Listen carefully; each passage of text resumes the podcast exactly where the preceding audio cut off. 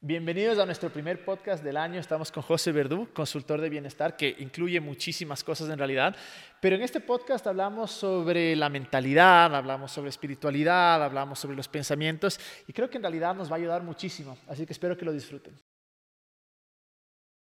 José, cuéntame una cosa, loco. ¿Por qué estamos en medias acá? O sea, ¿sí zapatos? ¿Qué, qué, qué pasa? Bueno, aquí en el domo tenemos un poco esta, esta idea de que los espacios internos dejamos los zapatos fuera, mantenemos el espacio limpio, digamos, de alguna manera, pero más que una limpieza física, material, es una limpieza energética, digamos. eh, los zapatos, ¿de dónde vienen? ¿no? ¿Qué nomás he pisado? ¿Dónde nomás he estado? Todo ese recorrido, toda esa mugre que voy llevando de un lado a otro. Entonces, en todas las zonas internas en el domo donde hacemos diferentes tipos de actividades, meditaciones, clases, queremos que se mantenga esa energía un poco más, más pura. Ya. Y por eso dejamos los zapatos fuera. A ver, para poner un poquito de contexto, estamos en un domo. Eh, te escuché que hacemos aquí meditación, diferentes actividades. Eh, cuéntame un poquito de qué es lo que haces y cómo llegaste a este punto, porque obviamente lo que haces no es algo muy común, sobre todo en Sudamérica o en Ecuador específicamente, pero sí me da la curiosidad de, de, de preguntar cómo llegaste a esta parte de tu camino. Es una, una buena historia, ojalá. eh, creo que todo empieza como, como todo en la vida. Desde muy pequeño en mi casa sí se me inculcaron muchos valores religiosos. ¿no? Venía de una familia muy católica uh -huh. y que realmente tenía una práctica de la fe muy linda. Eso fue un pilar en mi vida. Y desde muy pequeño sentí, realmente sentí una conexión espiritual y se volvió un norte para mí. Uh -huh. Eh, llegada mi adolescencia, saliendo un poco del colegio, había pasado por una serie de problemas de salud desde muy pequeño. Cuatro años tuve una úlcera, a los 11 años me someten a un montón de cirugías de mi sistema digestivo. Entonces, hacia la adolescencia, al final del colegio, un poco replanteándome muchas cosas. Empiezo a entender que había algo detrás de mis problemas de salud, que no solamente era un desdichado, que tuve esos problemas porque sí. Y de hecho empecé a pensar que algo mío podía ser la fuente de esos problemas. ¿A qué edad más o menos sucede esto? Esto empiezo un poco a reconocer esto hacia el final del colegio. Ya. Yeah. casi sexto curso por ahí. Eh, una época difícil, muchas dietas que tuve que seguir. Desde pequeño no podía comer dulces, por ejemplo. Entonces me, me empezó a inculcar un nivel de disciplina, tal vez, que, que no era muy común para la edad que tenía. Y la cosa es que al salir del colegio y por todo esto que me había pasado, empiezo a hacer una reevaluación de mis creencias. Uh -huh. Empiezo a entender, alguna parte de mí entendía que tenía que ver con eso, algo uh -huh. había ahí. Y esto me empieza de alguna forma en esa época a distanciar un poco de, de la estructura religiosa en la que había sido criado. Uh -huh. ¿no? eh, en ningún momento pierdo esa conexión espiritual, se mantiene siempre muy fuerte, pero la forma empieza a, a, disolverse, se empiezan a caer, esa, como hablábamos antes, ¿no? Uh -huh. esa caja de naipes que tenía en mi cabeza se empieza a derrumbar.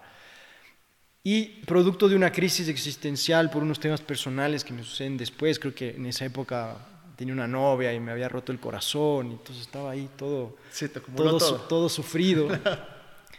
entonces en esa época, por primera vez en mi vida, me empiezo a abrir uh -huh. mentalmente a otras posibilidades, porque hasta ese entonces era muy cerrado, ¿no? mis creencias eran estas y, y, todo lo que no era ese sistema de creencias lo, lo rechazaba, lo negaba, como eso, eso no, es el diablo casi, que, ¿no? -huh, así es. es. una tentación.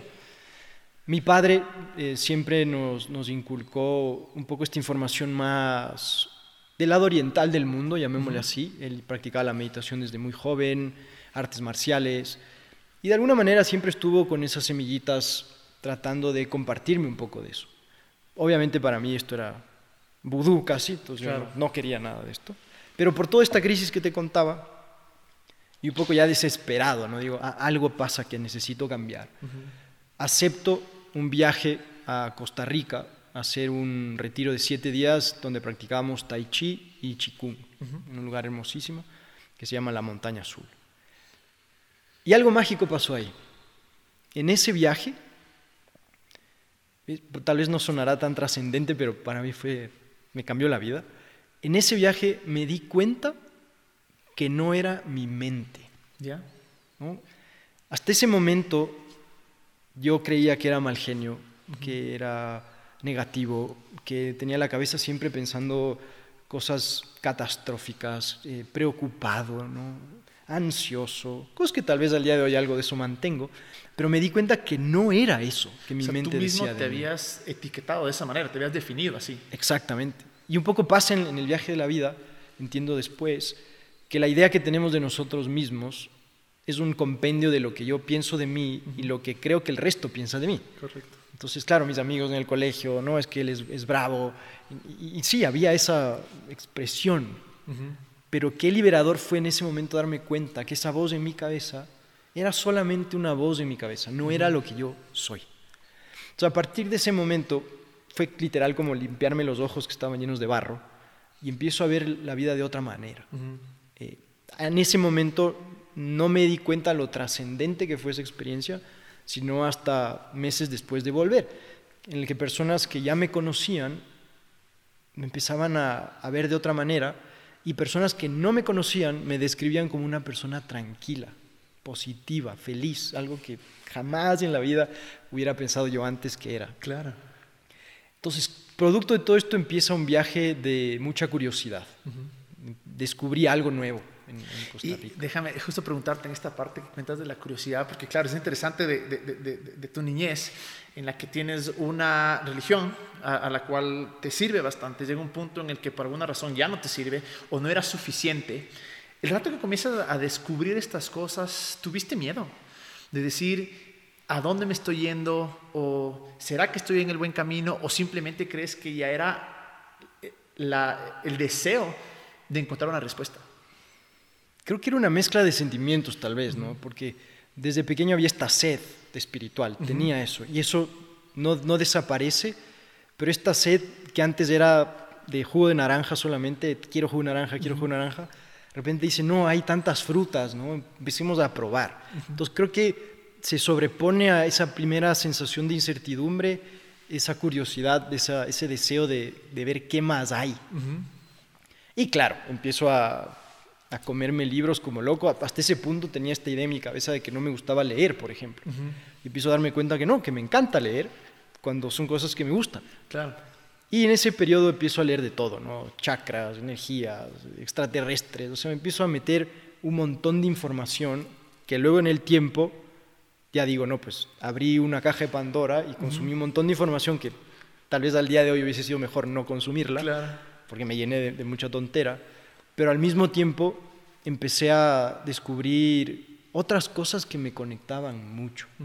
Y empiezo a encontrar esta comunalidad, este, este piso similar que comparten las tradiciones espirituales y religiosas del mundo. Empiezo a entender un poquito más del funcionamiento de la mente, el efecto que tienen la mente y las emociones en la salud. Empiezo a descubrir por qué había tenido los problemas de salud de pequeño. Y esto empieza a abarcar tanto en mi vida que ya llega un momento en el que, obviamente, parte universitaria, no sabía qué estudiar, quería ser pintor, qué difícil el arte, ni sé qué. Estudio administración de empresas y mercadeo, una época confusa para mí, no, no era lo que me llenaba. Y este otro lado ¿no? empieza cada vez a volverse más, más relevante, más Como que te llamaba. Sí. Y a eso, claro, en ese periodo termino mi carrera universitaria y es mi mismo padre el que me propone, ¿por qué no vas a estudiar una maestría en estos temas que te gustan? Y me acuerdo clarito, estaba sentado en la casa de mis papás en Guayaquil y digo, a ver, ¿cómo empiezo a buscar esto? ¿Qué es lo, qué es lo que quiero estudiar diferente? Entonces escribo en Google literal eh, conciencia y espiritualidad, creo que puse. Y el primer hit que me sale era, se llama Master in Consciousness and Transformative Studies, en esta universidad en Estados Unidos. Abro el, el, link y veo las materias, o sea, era una cosa hermosa. Para esto tenía una fascinación por los sueños, había la posibilidad de sacar una especialización en sueños en este máster. Y es así que empiezo a cambiar esa identidad que visualizaba el futuro profesionalmente en mercadeo por esta nueva identidad que hasta ese momento realmente no sabía en qué se iba a convertir. Y, cuando las cosas fluyen, ¿no? Es como uno tiene ese... Fluye, las cosas se dan. Me acuerdo la primera entrevista, tenía que dos meses para sacar la visa de estudiante, que es muy poco tiempo. Hice la entrevista con la decana de este departamento, de esta universidad. Ella estaba en pijama porque fue un momento así muy rápido y para no alargar esta parte, saco la, visa y en cuestión de dos meses ya estaba en California. Estudiando. O sea, realmente increíble. porque, claro, mientras tú cuentas tu historia, yo trato de, de, relacionarme y ver cómo hubiera reaccionado yo, en el sentido en el que, de cierta manera, la creencia inicial religiosa por ahí no es que la desechaste, sino que te diste cuenta que era mucho más grande que eso. Entonces, porque a veces creo que cuando hablamos de esto de cambiar eh, nuestras creencias, nuestros pensamientos, pensamos que significa esto no valió, chao, hmm. dame lo nuevo. Pero hay cosas que sí valieron y sí eh, funcionan. Entonces, eh, claro, pensando yo en eso, yo imagino buscando las clases, pero también imagino en la parte de atrás de mi cabeza diciendo, me estoy traicionando o le estoy mm. traicionando a Dios o a mi creencia. ¿Me entiendes? Porque tanto nos, nos han dicho que toda esta creencia oriental es tan danina y que, eh, como las palabras que tú usaste, es del diablo, o, porque a veces tenemos miedo de lo desconocido. ¿Por qué crees tú, justo antes de que nos sigas contando la historia, por qué crees que es tan difícil para nosotros soltar ciertos pensamientos o ciertas creencias o incluso abrir nuestra mente para decir, debe haber mucho más allá? ¿Por qué crees que nos aferramos, aun cuando sabemos que hay cosas que tal vez ya no nos sirven, que ya no nos funcionan, que ya no es lo mismo que antes, eh, pero decidimos coger durísimo. Hmm. Creo que tiene mucho que ver con cómo nos identificamos con esas creencias. De alguna manera, cuando tenemos creencias muy arraigadas, más aún cuando no han pasado por un proceso de revisión consciente por nosotros mismos, es difícil decir, oye, aflojo aquí un poquito, porque inconscientemente pienso que voy a dejar de ser quien soy, porque me he identificado tanto con eso que no puedo dejarlo. Y de hecho me pasa todo el tiempo en, lo que hago, ¿no? Personas que en un inicio tal vez tienen mucha resistencia porque desde su visión considerarían que lo que hacemos aquí podría ser contrario a sus creencias, que en realidad no es así, pero es ese primer acercamiento como, como decir, como que si me vayan a quitar algo que soy. Así es. Y realmente no, y en el proceso nos vamos dando cuenta, pero creo que por ahí va. Qué duro, ¿no? Y creo que toma bastante tiempo y, y a veces es, yo creo que puedes llegar a esta intranquilidad de mm. decir, quiero despertar o ver más allá, pero justo eso me dices, algo de dentro de mí no me deja. Exacto, como que se asusta. Eh, se asusta. Y creo que ahí viene mucho algo que es bien interesante cuando, cuando exploramos otro tipo de tradiciones, que es es la comprensión de la naturaleza de la mente, porque es, precisamente la mente la que se agarra de estas creencias y no quiere aflojarlas. Entonces, en la medida en la que yo esté identificado con mi cabeza, se me hace más difícil soltarlas. Y algo muy bonito que pasa, y, por eso muchas veces hablo que la meditación, por ejemplo, si yo tengo unas creencias, las que sean, y empiezo a meditar, mis creencias se van a fortalecer, porque empiezo a ir más allá de la mente. ¿no? Y la mente siempre la mente de alguna manera tergiversa la percepción. ¿no? Si yo veo una flor, si yo veo un animal, si yo converso con alguien, siempre voy a percibirlo a través de lo que mi mente me diga sobre eso que estoy viendo. ¿sí? Es como un filtro que tenemos. Si empiezo a entender que esto es así y me puedo liberar de mi mente, ver más allá de ella, empiezo a percibir verdad, empiezo a percibir las cosas como son. Y eso jamás va a ser contrario a las creencias. E-, es, es, interesante lo que, justo para topar un poquito esto de la meditación, porque eh, muchas veces, incluso en, mi caso, de, acuerdo a mi trasfondo religioso, la palabra meditar tenía una connotación súper mala y súper buena. Mm. Buena cuando te decían medita, en mi caso, lo que dice, por decir así, la Biblia. Pero el rato que hablas de otra meditación que no tiene que ver con eso, es realmente malo. Mm. Te pones a pensar, Jesús estuvo 40 días en el desierto. Eh, no ocupado. O sea, de ley tuvo tanto tiempo para meditar.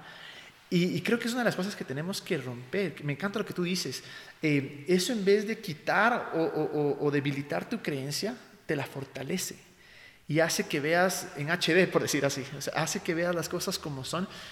Me fascina eso. Es, es poderoso y es tan lindo cuando empiezas, luego de llevar cierto tiempo, digamos, practicando esto, a darte cuenta cómo la mente puede contaminar tantas percepciones. ¿no?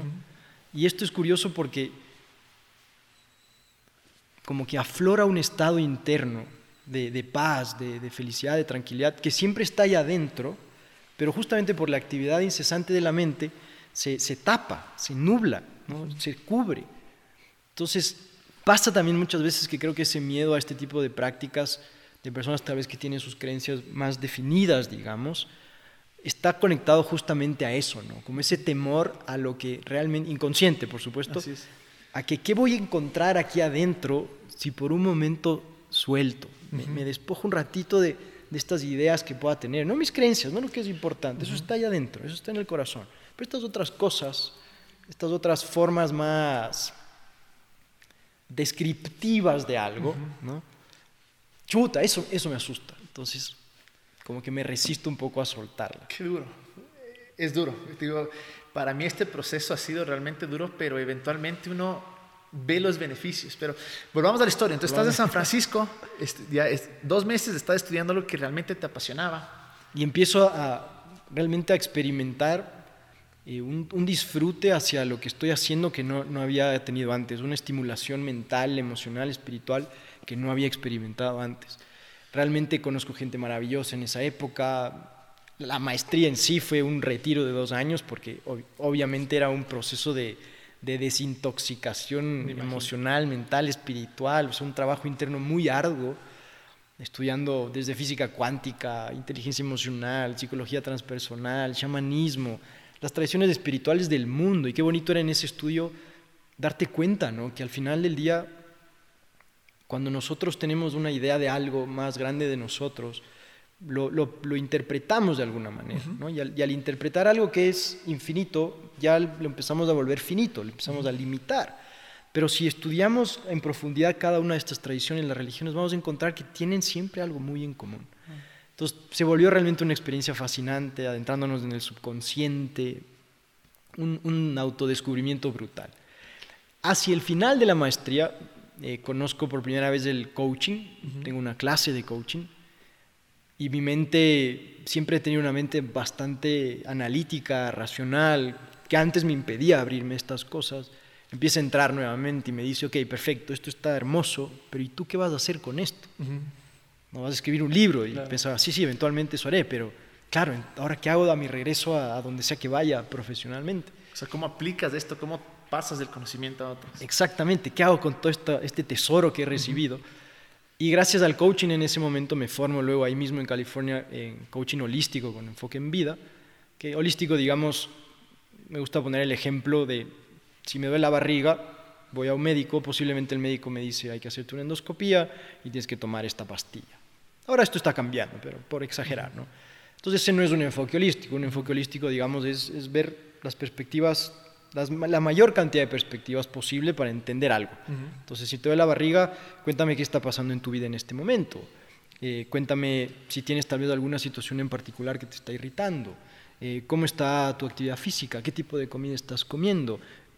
Tus creencias, cuéntame si hay algo ahí tal vez que te está generando un poco de incomodidad, ¿no? Es una visión holística. Entonces, este enfoque de coaching me da una avenida en ese momento para tener algo que hacer profesionalmente a mi regreso al, Ecuador. Y es así que después de esos dos años de allá, regreso, decido volver a Quito, te contaba antes que estaba viviendo en Guayaquil, y empiezo en esta nueva identidad. ¿no? Tenía mi consultorio y, la idea era empezar a recibir clientes para trabajar en ese contexto terapéutico.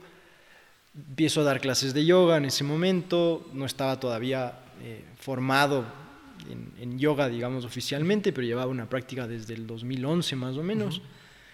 Empiezo a meterme un poco más de la meditación que aprendí en mi maestría y de a poco esta identidad profesional empieza a, tomar más forma. ¿Qué te, ¿Qué te motivaba? O sea, porque claro, tienes todo el conocimiento y a veces es fácil decir, para mí, perfecto, pero ¿qué te motivaba a decir, voy a ir a un país donde voy a encontrar mucha resistencia, no va a ser fácil, pero cada día decir, ¿qué era esa cosa dentro de ti que decía, sí puedo porque quiero que la gente conozca esto? ¿Qué era esa cosa que te, que te llevaba a seguir adelante? Creo que desde siempre tuve este deseo interno de ayudar. Yo quería ayudar, quería ayudar, quería servir, era, era, era mi vocación ayudar. Y de hecho en la vida me había vuelto esa persona a quien el resto acudían cuando habían problemas. Gran parte de eso fue lo que me enfermó en su momento. No supe manejar esa, esa gana de servir. Y empecé a absorber problemas ajenos. No, supe cómo llevarlo. Y es algo que pasa mucho en este mundo, ¿no? Personas que, que, entran en el servicio, en la sanación, terminan afectándose ellos mismos mucho, porque hay esa, esa fusión con las personas que ayudan. Todo ese proceso de la maestría me ayuda a, entender un poco más eso. Entonces la motivación al final era originalmente quise aprender todo esto porque quería dejar de sufrir, digamos. Y lo lograste. De alguna manera, sí. Entiendo que, que, son ciclos. A veces claro, la parte del estómago, todo eso te mejoraste. Muchísimo, muchísimo. Al día de hoy no tengo ningún problema médico, digamos, mi sistema digestivo está perfecto.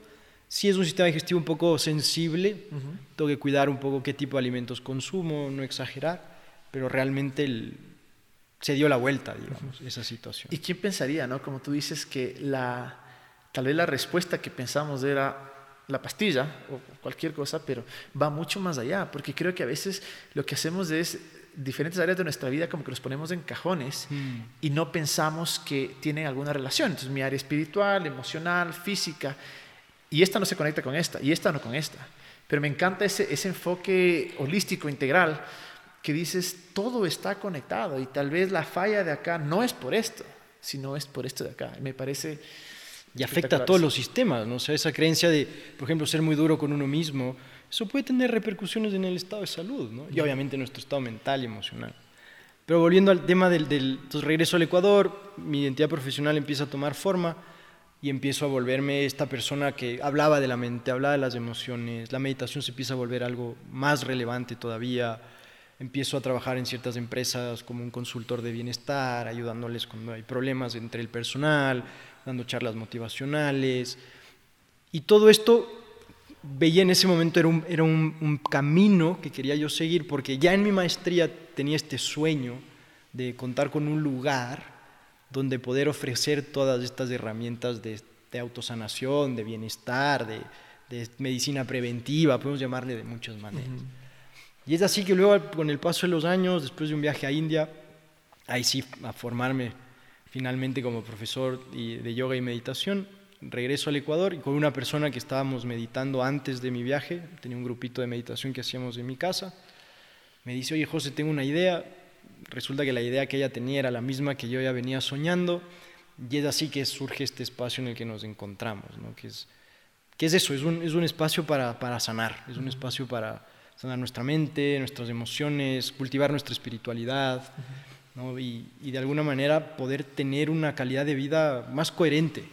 Porque lo que tú decías, si internamente estoy bien o estoy mejor, mi cuerpo va a estar mejor, mi vida va a estar mejor. Y creo que al día de hoy, con todo lo que hemos vivido como humanidad en estos últimos años, está claro que todos buscamos eso. Claro.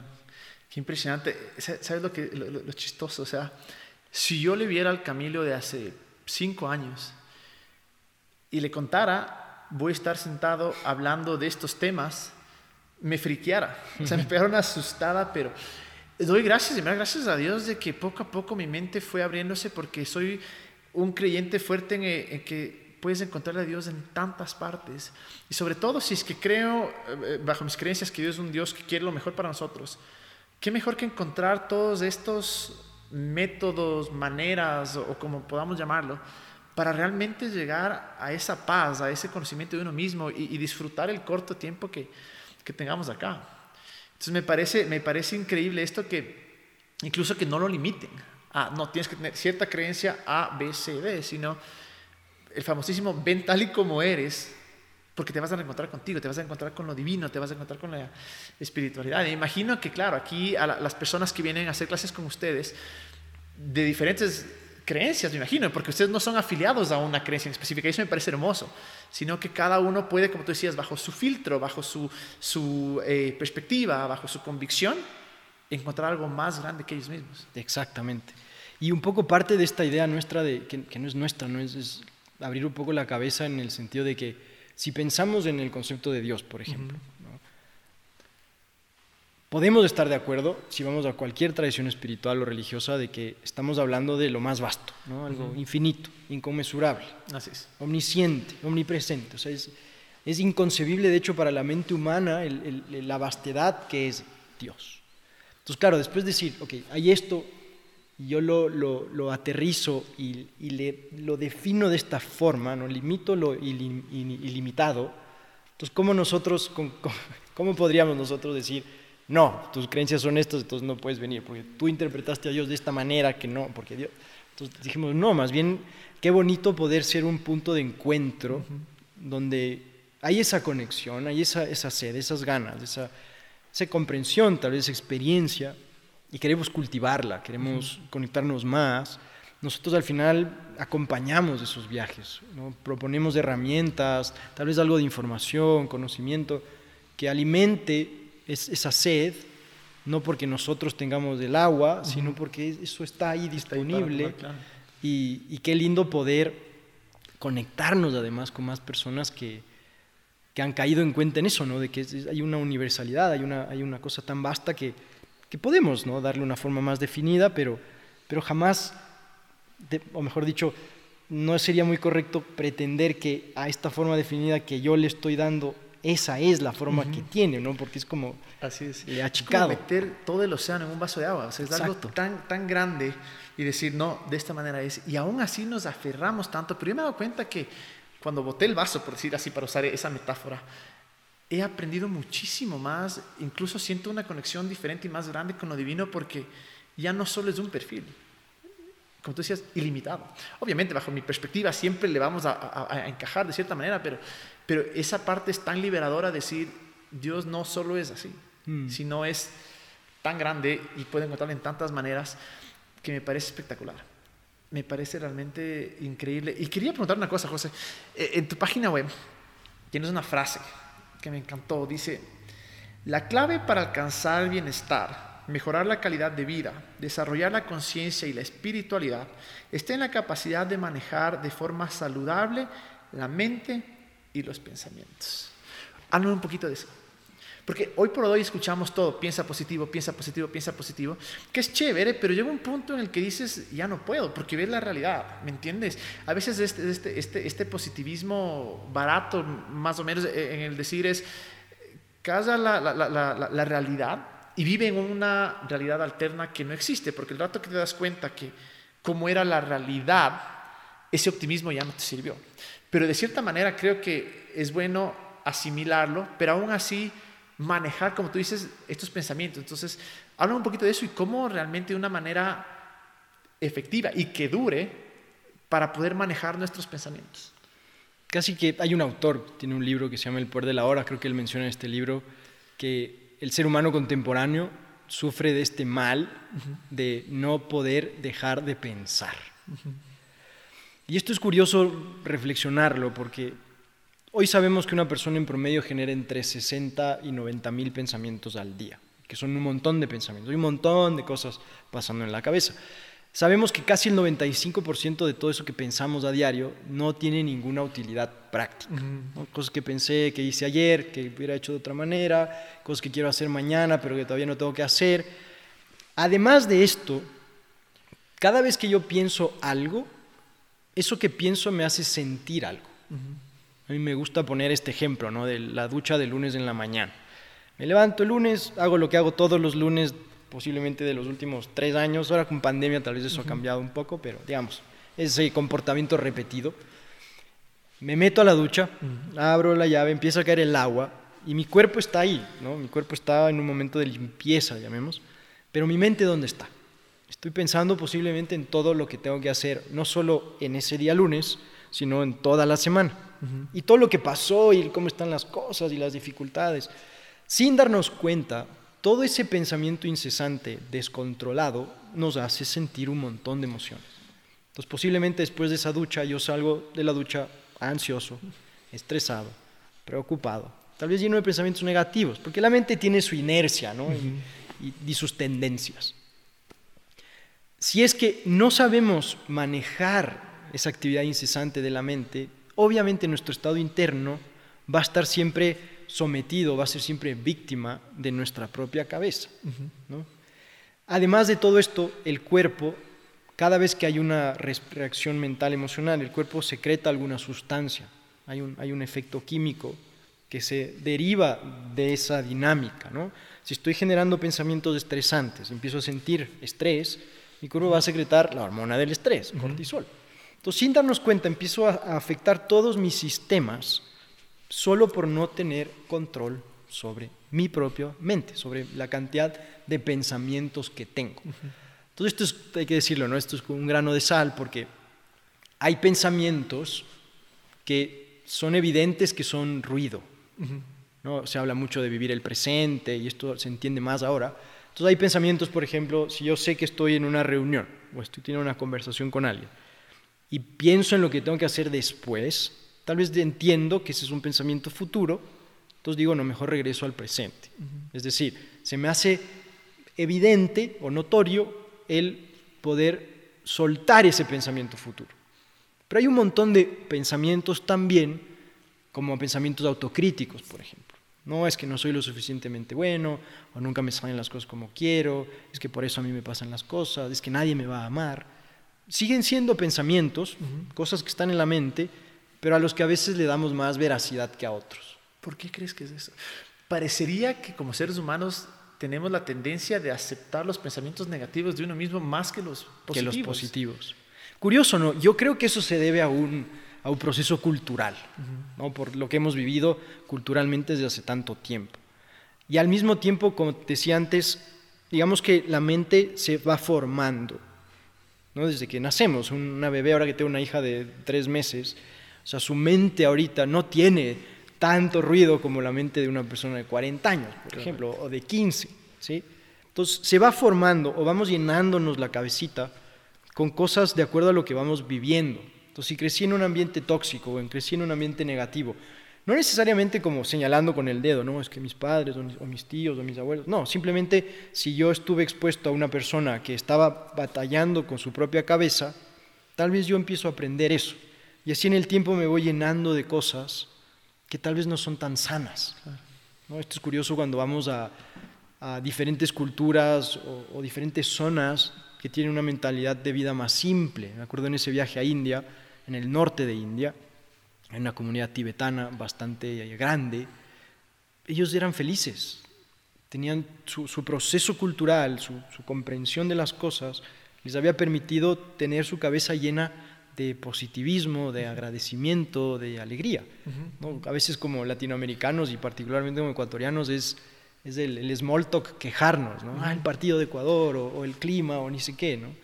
Entonces, de a poco empieza la mente a tener esta vida propia, que volviendo a la pregunta, si es que no aprendo, porque esto es algo que se aprende, a manejar mis pensamientos, mis pensamientos me manejan.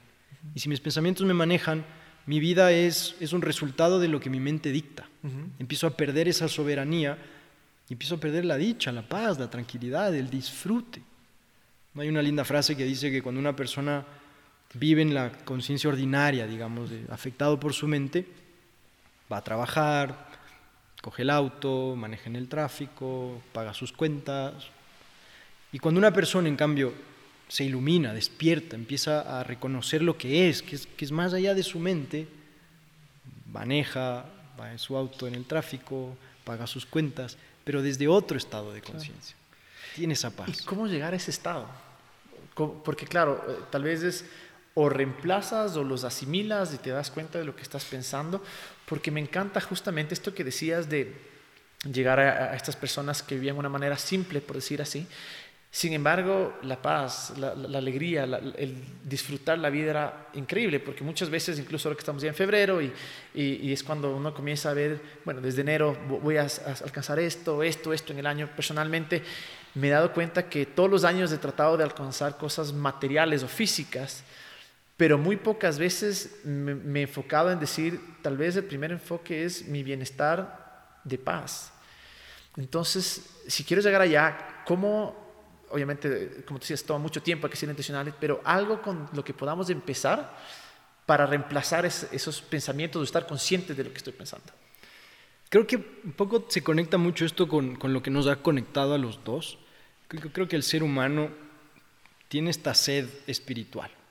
Creo que el ser humano tiene estas, este deseo de conocerse, de conectarse, de conectarse con algo más grande que uno mismo, de sentir paz, tranquilidad. Y eso es algo que es muy interno. Tenemos como que, como llamémosle esa carencia tal vez. Falta eso. Y creo que esa falta, que es muy interna, se empieza luego a contaminar con la mente. La mente, como es tan inquieta, percibe esa falta y empieza a tratar de saciarla. Y desde la mente, llenar eso es, me quiero comprar el nuevo auto, voy a bajar de peso, quiero mejor trabajo, quiero conseguir pareja. ¿no? Y cuando logramos esas cosas, siempre nos pasa lo mismo. Nos da una sensación de satisfacción temporal y luego volvemos a lo mismo. ¿Cuál es la siguiente cosa que quieres? Exactamente, ¿cómo tapo eso? Y así vamos por la vida, ¿no? Y, no reconocemos que, que, es más profundo, que hay algo más profundo que busca ser saciado. Entonces, inevitablemente ese proceso creo que es el empezar a tener una relación distinta con nuestra propia cabeza. ¿sí? Y la práctica de la meditación es una herramienta fabulosa para eso. Y tal vez vale la pena ahorita hablar un poco más de qué es, en línea de tu pregunta, para tal vez aclarar a qué me refiero con meditación. Así es. No, si decimos la mente es inquieta y normalmente nosotros atendemos lo que pensamos, le doy mi atención a un pensamiento. Si atiendo un pensamiento, por ejemplo, ¿qué voy a hacer este fin de semana? Es mi pensamiento, ¿qué tengo que hacer esta semana? Atiendo ese pensamiento, ese pensamiento se multiplica, se vuelve 200.000 pensamientos más similares a eso y todas las emociones que lo acompañan. Entonces entiendo que esto es así, que mi mente se activa, se energiza con mi atención.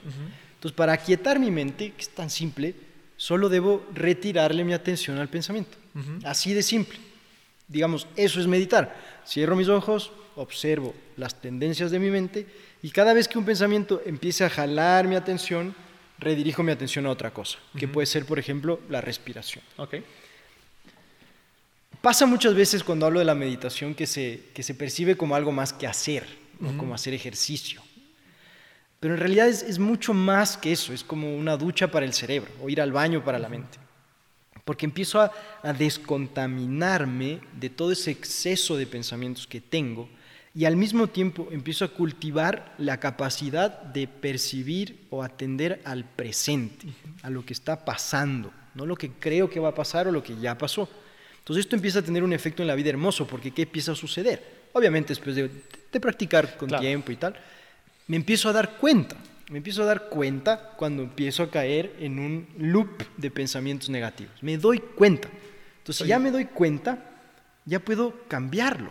Y no es que reemplazo por positivo, simplemente vuelvo al presente. Porque eso de reemplazar a veces es, funciona por minutos o, por días, pero luego... La inercia sigue ahí, ajá. Me encanta ese volver al presente. Entonces ya, ya me doy cuenta, ah, mira, ahí viene este pensamiento tortuoso de autocrítica, me doy cuenta, ah, está ahí, entonces vuelvo al presente. ¿Qué es el presente? Lo que está pasando. Y esto poco a poco se empieza a volver más fácil, se empieza a volver más notorio el tipo de pensamientos que dejo que me afecten o con el tipo de pensamientos con los que me identifico. Y empiezo a participar de la vida de otra manera, empiezo a participar más presente. Y es increíble el alcance que esto tiene. Muchas veces personas al principio cuando meditan se frustran porque me dicen, muchas veces me dicen lo mismo, no, es que yo tengo la mente muy inquieta, yo no puedo meditar. Entonces yo, me río porque digo, somos todos.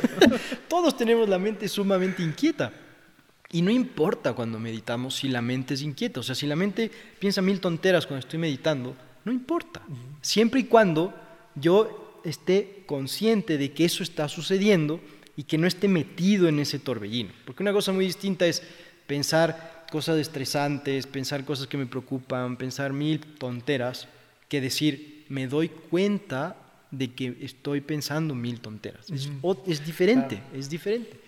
Y obviamente esto además tiene una serie de beneficios increíbles fisiológicamente hablando, psicológicamente hablando, que están más que validados científicamente en la actualidad, como por ejemplo, una persona que medita 20 minutos al día, en ocho semanas de tener este régimen, sabemos que el cerebro ya empieza a cambiar. La parte frontal del cerebro, que se encarga de la regulación emocional, la resolución de problemas, la planificación, literalmente aumenta de tamaño. Es decir, la persona fisiológicamente está mejor preparada para resolver sus problemas, regular sus emociones y planificar. El hipocampo, que es la parte del cerebro que regula el aprendizaje y la memoria, también aumenta. Esto además previene el envejecimiento del cerebro, porque las dos funciones que más rápido se pierden mientras envejecemos es perder la memoria y se me hace más difícil aprender cosas nuevas. De hecho, el cerebro de un meditador es, digamos que esta persona tiene 70 años y lleva meditando 30, va a ser muy parecido al cerebro de un joven de 25. ¿sí?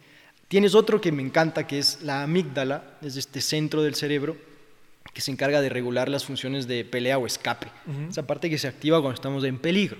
Esa parte se reduce en tamaño y se debilitan las conexiones entre esa parte y el córtex prefrontal. Es decir, la persona está menos preparada para tener una mala reacción. es más consciente. Y esto por nombrarte un ejemplo. Sabemos que la Asociación Americana de Cardiología receta meditación para personas que sufren de presión arterial alta, por ejemplo. Ayuda a reducir la tolerancia, el, aumentar la tolerancia al dolor, aumenta nuestra capacidad pulmonar. Sabemos que se usa en muchos lugares como tratamiento paliativo para enfermedades como cáncer, enfermedades relacionadas con el estrés como la fibromialgia, diabetes. O sea, los beneficios son un montón y para muchos podría ser esto suficiente. Me ayuda a estar más sano. Hablemos de una persona que es muy volcada a su parte profesional. Ayuda a aumentar la creatividad, desarrolla la concentración, mejor regulación mental y emocional. Solo desde ese lado aumenta mi productividad. Por eso muchas empresas la utilizan. Y ahora hablemos más bien de lo que estamos un poco topando hoy. Alguien que tiene esas ganas de conocerse, de cultivar su espiritualidad. ¿Qué mejor herramienta que esa? El poder trascender la mente. Porque seguro hay gente que escucha esto y como que le, algo le sucede acá. Dice, quiero esto. Entiendo que tal vez lo que eh, he hecho me sirvió hasta cierto punto, pero ya no, pero todavía hay esa resistencia. ¿Qué le dirías a una persona que dice, quiero, pero algo dentro de mí no me convence porque siento que estoy yendo por un mal camino o si me meto por ese lado abriré muchísimas cosas que quién sabe qué? ¿Qué le podría decir a una persona que realmente esto le llegó y sabe que por ahí puede ser el camino, pero aún le diría, a una clase de prueba en el domo, le diría. Buenísimo. No, más bien, la, invitación sería, te propongo que te sientes un momento, que cierres tus ojos, que te conectes con la respiración, es decir, siente tu respiración y con tu cabeza abierta, solo observa, sin juzgar lo que encuentres, solo observa qué sucede, qué pasa, a dónde te vas, qué pensamiento es el primero que surge. Obsérvalo, sin juzgarlo. Pensamiento negativo, ah, no, ¿por qué pienso tonteras? No, eso es un juicio, solo observa. Ah, ah, ah. Y esto a veces puede ser suficiente para, para darnos cuenta lo que es esta práctica. Porque entiendo que se puede, cuando pensamos en esto, evocar estas imágenes de, de un monje, ¿no? y si no entendemos esto, pues nos puede causar miedo, puede parecer que es contrario a nuestras creencias, pero si entendemos realmente lo que lo que hay detrás, lo que se hace. Creo que se empiezan a romper esas ideas a veces eh, mal concebidas o esas malas interpretaciones de una práctica que es, es tan natural para el ser humano. Qué increíble. Y, José, justo topaste este, este tema de vengan a, a, una clase. Cuéntanos un poquito, ¿dónde te encontramos? ¿Qué haces? ¿Qué podemos venir a hacer aquí? ¿Aprender? ¿Dónde estás ubicado? Hermoso. Tenemos un campus de meditación y bienestar, se llama Domo Mind Spa.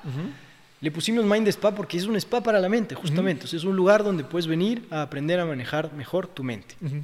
Estamos en el sector de la Morita, en Tumbaco. Nuestro campus tiene 4.000 metros cuadrados más o menos de, extensión. Tenemos unos jardines preciosos, muy amplio ahorita en la pandemia. es espectacular el lugar.